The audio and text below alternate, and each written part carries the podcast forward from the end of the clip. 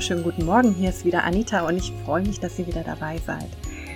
Ich mache heute wieder weiter mit dem 3D-Denken. Allerdings geht das auch ja als ein separates Thema, könnte man das ebenfalls bearbeiten.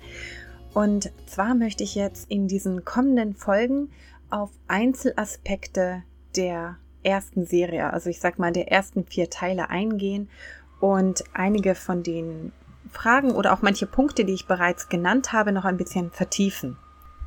Ich habe nämlich neulich eine kleine Geschichte gehört, von der ich mir gedacht habe, die passt perfekt äh, zu dem Thema, das ich ganz am Anfang genannt habe, nämlich das Ziel. Wenn wir an Jesus glauben, wenn wir gesagt haben, jawohl, hier das Christentum und das, was in der Bibel steht, das ist das, wonach ich mein Leben ausrichten möchte. Dann sehen wir Jesus ja ganz klar als unser Vorbild an und wollen werden wie er. Denn Christ bedeutet ja kleiner Christus. Wir wollen so sein wie Jesus. Und das hatte ich gerade in der ersten Folge schon ein bisschen ausgebaut, aber ich habe jetzt mal eine Geschichte von einem Northern Irish Guy gehört, der erzählt hat, was sollte, was wäre denn eigentlich das perfekte Geschenk? Eine Frage, die ich mir selber auch immer wieder gestellt habe. Und er hat das ähm, ein bisschen anders beschrieben, aber ich werde das jetzt mal auf meine Art und Weise weitergeben. Denn ich würde mal sagen, so, wenn wir mal ein Geschenk bekommen, dann würde ich mal sagen, das unterste Level wäre wahrscheinlich ein Freebie oder ein Werbegeschenk, was jemand bekommen hat und vielleicht eher loswerden will oder eben ein Werbegeschenk, auf dem groß draufsteht, was für eine Firma derjenige hat, damit wir dann eben auch kräftig Werbung machen können. Also es ist ein eher uneinnütziges Geschenk, das einem wenig gekostet hat oder vielleicht, ja, wo wir ihm sogar einen Gefallen tun würden, wenn wir dieses Geschenk annehmen. Dann habe ich gesagt, okay, Level 1, das wären dann vielleicht, sagen wir mal, Pralinen oder Blumen, so ein Geschenk, wo man sich nicht viele Gedanken macht, weil ja, man den anderen vielleicht auch gar nicht so großartig kennt, aber so denkt, na ja, das ist eben etwas, das passt auf alle. Da stecken also nicht viele Überlegungen dahinter und der andere hat sich nicht großartig überlegt, was dem anderen wohl am meisten Fra äh, Freude machen würde. Dann Level 2 habe ich mal genannt, äh, fragen, was der andere will und das dann schenken. Also, dass man den einigen, also, dass man auch wirklich mal was schenkt, was der andere wirklich gebrauchen kann, nachdem man ihn gefragt hat, was er sich wünscht. Und das ist ja durchaus ein wunderbares Geschenk. Also, das soll jetzt irgendwie nicht äh, bedeuten, dass ich das klein mache oder irgendwas dergleichen. Dennoch finde ich Level 3 ist noch mal ein bisschen mehr, denn wenn man ganz genau auf den anderen achtet, schaut, was mag der andere? Also das machen ja gerade Verliebte sehr gerne. Wenn sie sehen, wie die Augen aufleuchten, wenn die Frau bei einem Schaufenster vorbeigeht und vielleicht auch nur sagt, ach, guck mal, ist der nicht schön? Und der Verliebte macht sich sofort eine mentale Notiz und sagt sich, ja genau, das werde ich ihr schenken, aber ohne es ihr vorher zu sagen. Also so eine Überraschung, die zeigt, der andere hat sich wirklich Gedanken gemacht. Genau, Level 4 wäre dann, wenn man dann anonym geht. Also wenn man jemandem ein Geschenk macht, aber noch nicht mal ein Dankeschön dafür zurückbekommen kann. Also wenn man zum Beispiel hört, jemand hat finanzielle Sorgen oder etwas dergleichen und man macht dann eine Spende und schreibt nicht dazu, von wem es kommt. In dem Fall bekommt man ja noch nicht einmal die Aufmerksamkeit oder die Anerkennung oder ein großes Dankeschön zurück von dem Empfangenden. Und wenn man das sogar noch mal ein Level höher machen würde, dann würde man vielleicht sogar noch Organspenden an Unbekannt dazu zählen, wo man also wortwörtlich ein Stück von sich selbst abgibt, ohne ein Dankeschön dafür zurückzuerhalten. Bei diesem hohen Level ist jedoch auch noch etwas drin, wo man sagen müsste, dass es nicht vollkommen unein, uneigennützig ist, denn wenn jemand so etwas macht, normalerweise fühlt man dann sich auch richtig gut. Also man weiß, guck mal, ich bin ein guter Mensch, denn ich gebe und noch nicht und ich habe noch nicht mal im Sinn, dass mir der andere ein Dankeschön zurückgeben soll. Man wird also quasi mit einem inneren Gefühl von ja, Genügsamkeit oder Errungenschaft, ich weiß nicht, wie ich das nennen soll. Also jedenfalls, dass man den Eindruck hat, wow, guck mal, was ich hier gemacht habe, was ich hier geleistet habe. Ja, und dann hat er aber noch das nächste Level genannt, wobei er das jetzt nicht in Level eingeteilt hat. Level Nummer 5, das wäre also das perfekte Geschenk wäre also etwas, was wir geben, ohne zu wissen, dass wir es geben. Also quasi, dass wir geben, weil wir so sind und nicht, weil wir irgendetwas daraus erhalten, sozusagen. Und da hat er als Beispiel genannt, Vergebung wäre zum Beispiel so ein Geschenk. Wenn man vergibt, ohne einen inneren Kampf sozusagen, weil man vergibt, weil man ein vergebender Mensch ist sozusagen. Ja, der andere weiß noch nicht einmal, dass er etwas bekommen hat. Also deswegen kannst du auch kein Dankeschön erhalten. Und man selber vergibt, weil man ein vergebener Mensch ist, ohne dass ein ja, so ein Kampf dahinter steht, wo man danach sagen kann, guck mal, den habe ich jetzt erreicht, ich habe es geschafft zu vergeben, man tut es einfach, weil man vielleicht selber weiß, was für ein schwacher Mensch man ist, dass man auch anderen Verletzungen zufügt und weil man von einem tiefen inneren Gefühl von Dankbarkeit erfüllt ist, sodass diese Vergebung leicht fällt. Ich finde, das ist ziemlich schwierig, so etwas vorzustellen. Denn bestimmt fallen euch sofort irgendwelche Dinge ein, wo ihr sagen müsstet, da fällt Vergebung aber wirklich schwer. Ein anderes Beispiel wäre Demut zum Beispiel. Wenn Menschen wirklich demütig sind, dann sind das Menschen, die normalerweise nicht über Demut sprechen oder darüber, dass sie demütig wären. Sie sind es einfach.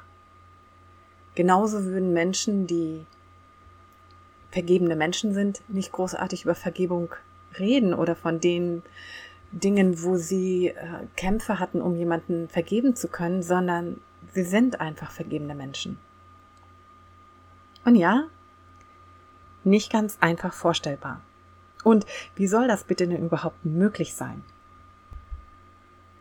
Ich habe mir nämlich auch gedacht, ist es denn überhaupt etwas Besonderes, wenn man hilft oder etwas opfert, ohne es zu wissen? Also wenn da kein Kampf dahinter steht? In dem Fall fühlt es sich doch dann gar nicht wirklich an wie ein Opfer. An diesem Punkt bin ich an einem meiner falschen Glaubenssätze oder Prägungssätze gestoßen, der immer noch in mir wirksam ist. Denn ich habe immer diesen Eindruck, dass wenn etwas nicht wirklich anstrengend ist oder wehtut oder viel kostet oder unangenehm ist, dann zählt es nicht, weil es ja leicht war, weil man keine bewusste Entscheidung treffen musste oder weil es einem nicht großartig viel gekostet hat. Und ich würde diesen Gedanken auch nicht komplett vom Tisch schieben, denn ich sehe auch, Jesus hat auch einen großen Kampf gehabt, bevor er ans Kreuz gegangen ist. Solche Kämpfe gehören zu einem perfekten Geschenk wahrscheinlich auch dazu. Dennoch habe ich auch viel Wahrheit in diesem Level 5 Geschenk finden können, als ich in der Bibel nachgelesen habe. In Matthäus 25 stehen ganz berühmte Verse. Da sagt Jesus, Ich bin nackt gewesen und ihr habt mich gekleidet. Ich bin krank gewesen und ihr habt mich besucht. Ich bin im Gefängnis gewesen und ihr seid zu mir gekommen. Dann werden ihm die Gerechten antworten und sagen, Herr, Wann haben wir dich hungrig gesehen und haben dir zu essen gegeben oder durstig und haben dir zu trinken gegeben? Wann haben wir dich als Fremden gesehen und haben dich aufgenommen oder nackt und haben dich gekleidet? Wann haben wir dich krank oder im Gefängnis gesehen und sind zu dir gekommen? Hier hat Jesus Menschen gelobt dafür, dass sie so gewesen sind. Er hat ihnen gesagt, ihr habt mir das getan, ihr habt mich gekleidet, ihr habt mich besucht, habt mir zu trinken gegeben und so weiter. Und diejenigen, diese Gerechten, wie sie hier genannt werden, wissen das noch nicht einmal. Sie sind also nicht zu Jesus hingegangen und haben ihm gesagt, schau mal, was für tolle Menschen wir sind. Guck mal, was wir hier alles gemacht haben in unserer Community und wie viel wir gegeben haben, was wir investiert haben und so weiter. Sie haben es offensichtlich getan, weil es ihr Wesen war, weil es dazu gehörte, wie sie sich Menschsein vorstellen. Die nächste Bibelstelle steht in Matthäus 6. Da geht es ums Almosen geben. Habt aber Acht, dass ihr eure Gerechtigkeit nicht übt vor den Leuten, um von ihnen gesehen zu werden. Ihr habt sonst keinen Lohn bei eurem Vater im Himmel. Wenn du nun Almosen gibst, sollst du es nicht vor dir ausposaunen, wie es die Heuchler tun in den Synagogen und auf den Gassen, damit sie von den Leuten gepriesen werden.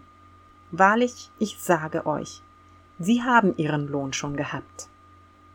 Wenn du aber Almosen gibst, so lass deine linke Hand nicht wissen, was die rechte tut, auf dass dein Almosen verborgen bleibe, und dein Vater, der in das Verborgene sieht, wird dir's vergelten.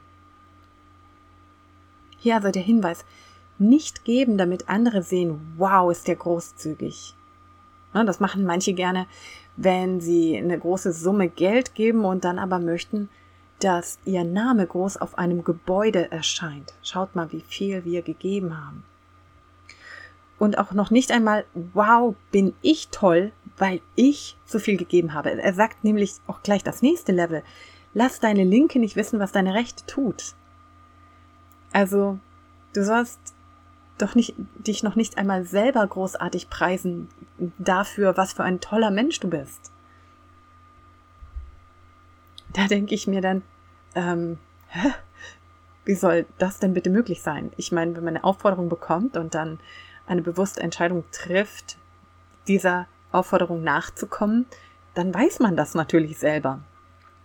Aber darauf werde ich später eingehen. Noch einen Vers möchte ich mit reinbringen. Den lest ihr in Matthäus 13, Vers 44. Das Himmelreich gleicht einem Schatz, verborgen im Acker, den ein Mensch fand und verbarg. Und in seiner Freude geht er hin und verkauft alles, was er hat, und kauft den Acker.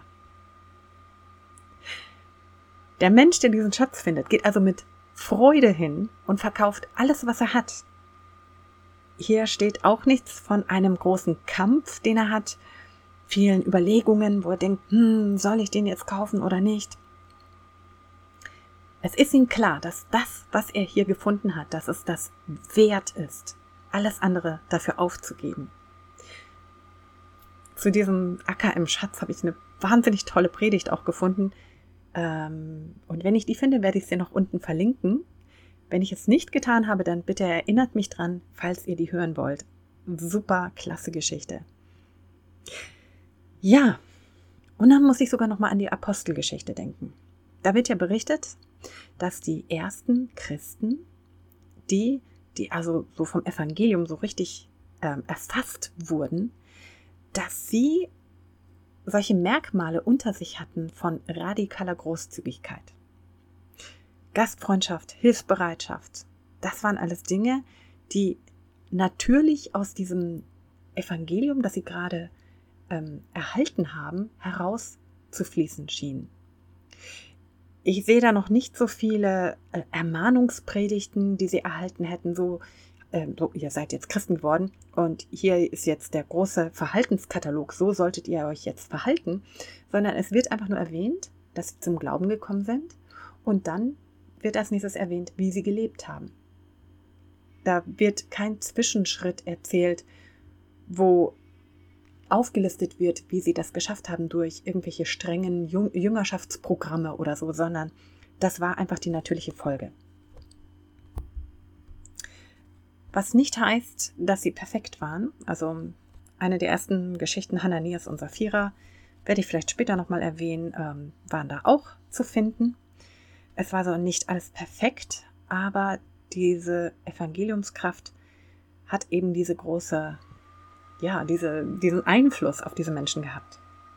Und das möchte ich eigentlich als ersten Punkt euch schon mal weitergeben. Der erste Punkt soll heißen, Jesus bzw. das Reich Gottes will uns so sehr ergreifen, dass kein Opfer zu groß ist, um es in Fülle zu erleben. Es soll also solche Auswirkungen in uns haben, dass wir bereit sind, alles zu geben.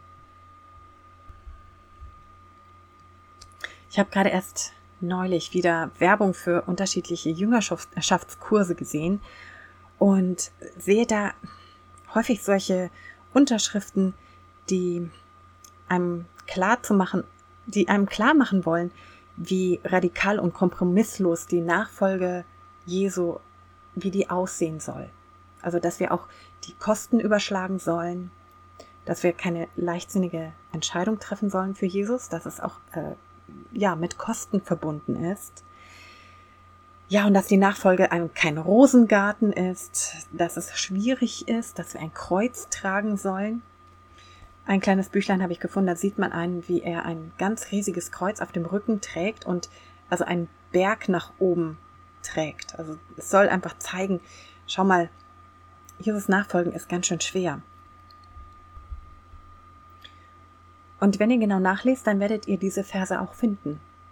Verse, wo Jesus davon spricht, dass wir die Kosten überschlagen sollen.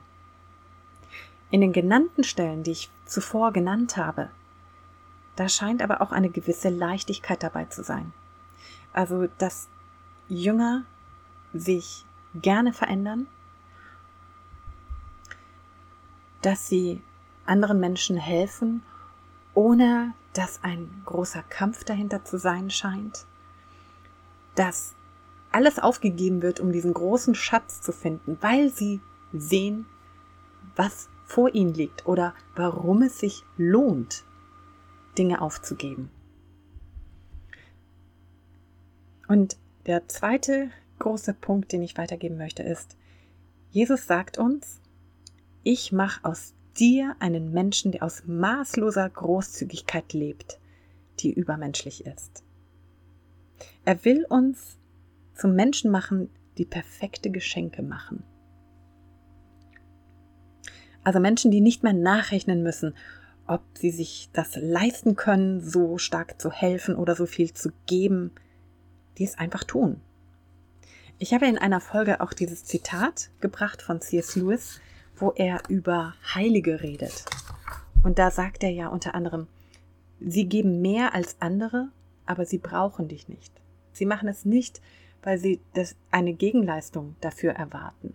Also sie geben anders als die Menschen, die wir normalerweise in unserer Gesellschaft als besonders freundliche oder großzügige Menschen bezeichnen würden. Und ja, das scheint übermenschlich. Es ist doch eigentlich normal, dass wir mal ein Dankeschön erwarten oder wenn wir auch mal eine Gegeneinladung erwarten oder uns wünschen. Oder wenn wir uns gut fühlen wollen für eine, eine anonyme Tat, die wir gemacht haben und vielleicht auch gerne davon erzählen möchten. Oder wenn wir sagen, jetzt ist aber genug. Nachdem ich dieser Person 20, dieser Person 20 Mal aus der Patsche geholfen habe, jetzt ist wirklich genug. Hier kann ich hinweisen auch zu einem Thema in der Zukunft Grenzen setzen. Aber dennoch, Jesus hat ein ganz anderes Ziel für uns. Noch eine Bibelstelle möchte ich euch mitgeben. Die steht in Matthäus 5. Da geht es um die Feindesliebe. Ihr habt gehört, dass gesagt ist, du sollst deinen Nächsten lieben. In 3. Mose 19, Vers 18 und deinen Feind hassen. Ich aber sage euch, liebt eure Feinde und bittet für die, die euch verfolgen, auf dass ihr Kinder seid eures Vaters im Himmel. Denn er lässt seine Sonne aufgehen über Böse und Gute und lässt regnen über Gerechte und Ungerechte. Denn wenn ihr liebt, die euch lieben, was werdet ihr für Lohn haben? Tun nicht dasselbe auch die Zöllner? Und wenn ihr nur zu euren Brüdern freundlich seid, was tut ihr Besonderes? Tun nicht dasselbe auch die Heiden? Darum sollt ihr vollkommen sein, wie euer himmlischer Vater vollkommen ist. Ja, das sind ein paar Verse, wo ich mir denke, wow, da könnte ich auch locker einen Dreiteiler dazu machen. Aber ich will einfach nur betonen, das ist das Level, auf das uns Jesus bringen möchte. So stellt er sich Bürger seines Reiches vor. Bürger seines Reiches hört sich irgendwie im Deutschen ähm, interessant an. Was mir aber bei diesen krassen Worten von Jesus sehr stark auffällt, ist übrigens, ein Jünger oder eine Jüngerin Jesu scheint nur in Interaktion mit anderen Menschen wirklich erkennbar zu sein. Und sie sind vor allem dann sichtbar, wenn die Außenwelt besonders dunkel ist, so dass sich die Menschen, die in unserer Gesellschaft als besonders freundliche Menschen gelten, sich bereits verabschiedet haben. Das sind die Menschen, die dann immer noch da sind, immer noch helfen, Hoffnung haben, weiterlieben. So, und wenn wir ehrlich sind, dann müssen wir wahrscheinlich zugeben, dass sich das auch mit dem besten Jüngerschaftsprogramm nicht wirklich umsetzen lässt. Sicherlich, man kann Menschen motivieren, kann ihnen zeigen, guck mal, das hat Jesus gesagt, jetzt streng dich mal mehr an. Äh, guck mal, so ist das eigentlich gedacht. Und die Frage ist, stimmt vielleicht beides? Also, dass ein Ziel das menschlich gesehen unerreichbar erscheint, dennoch in Leichtigkeit erstrebens, ähm, dass man es dennoch erstreben kann. Bill Johnson nennt das übrigens an einer Stelle das Gesetz der Gnade. Jesus hat das Gesetz, das mosaische Gesetz, das hat er erfüllt, das Gesetz, von dem die Juden geprägt waren und bringt etwas Neues, das Gesetz der Gnade. Aber das ist noch schwieriger, wie es scheint. Und scheint noch viel, viel mehr Disziplin zu erfordern als alles, was sie bisher kannten. Und ich werde mich auch in den nächsten Folgen mit der Frage beschäftigen, wie kann es sein, dass Jesus uns, ähm, ja, dass er zu Dingen auffordert, die übermenschlich sind und gleichzeitig sagen, mein Joch ist sanft. Ich finde, äh, ich finde das eine sehr, sehr spannende Frage. Und meine heutige Aufgabe ist, ja, dann setzt das mal eben um. Liebt mal die Feinde, gebt, ohne etwas zurückzuverlangen. Naja, nein. Ähm, brechen wir es mal ein bisschen runter. Meine heutige Aufgabe ist eine mentale in gewisser Weise. Und zwar stellt euch mal ein Dorf oder eine Stadt, einfach einen Ort vor, in dem nur Menschen leben, die ihre Talente dafür ver verwenden, um anderen zu dienen. Also die überaus großzügig mit ihrer Zeit, ihrem Geld, ihren, ihren Gaben umgehen, sodass niemand Mangel leidet. Stellt euch Menschen darin vor, die keine Einsamkeit kennen, weil sie immer tief mit Jesus verbunden bleiben und die insbesondere im Leid erkennbar sind, weil sie Mut haben, schwach zu sein und dann erleben, wie sie übermenschlich aufgebaut werden. Neid, Lästereien, Überheblichkeit, Streit, Lüge und Gier gibt es dort nicht. Jeder freut sich, wenn er dem anderen dienen darf. Freundlichkeit, Demut, Sanftmut, Geduld und Frieden gibt es dort im Überfluss. Und wenn man sich doch mal gegenseitig verletzt hat, dann geschieht das meist unbeabsichtigt und dann sind aber Vergebungsbereitschaft und Versöhnungsbereitschaft so groß, dass es nicht zu Spaltungen kommt. Dort hat keine Angst, jemals kurz, zu kurz zu kommen oder ausgenutzt zu werden. Ja, und ihr könnt das Bild beliebig fortsetzen. Aber behaltet im Hinterkopf, dass es hier nicht darum geht, dass wir jetzt ein perfektes Bild vom Jenseits, ganz ohne Schmerz, ohne Leid, ohne Tränen zeichnen, wenn Jesus vom Himmelreich gesprochen hat, dann immer vom Hier und Jetzt. Und davon, dass wir Teil davon werden können. Wir sind berufen, solche Menschen, also wie diese Menschen von diesem besonderen Dorf zu sein. Und dass wir diese Liebe in unsere Umwelt, in unsere Familien, aber auch in unser Herz hineinbringen. Und stellt euch dieses Dorf oder diesen Ort einmal ein bisschen genauer vor. Benutzt wirklich eure Fantasie mit, mit allem Möglichen. Vielleicht habt ihr ja auch noch ein paar Situationen in eurem Kopf, wo es irgendwie daneben lief und wie hätte es laufen können, wenn diese Himmelsbürger ähm, in Aktion getreten wären oder wenn ihr auch schon in diesem Level angekommen wärt, dass ihr wie Himmels, wahre Himmelsbürger reagieren würdet. Und jetzt blickt euch Jesus an und schaut euch direkt in die Augen und sagt, und du bist ebenfalls ein Bürger dieser Stadt. Du bist solch ein Wesen, so habe ich dich gedacht. Und das sehe ich auch in dir. Ich finde, diese Art von Motivation ist ebenfalls sehr herausfordernd, aber sie wirkt anders auf mich als ja bei diesen Jüngerschaftskursen, wo einem gesagt wird, guck mal, was für ein Weichei du bist und die Kirche heutzutage, die ist so schlecht und guckt mal die ersten Christen an, was die alles geleistet haben und ihr seid solche Jammerlappen. Versucht stattdessen mal dieses andere Bild in euer Gebetsleben mit reinzunehmen.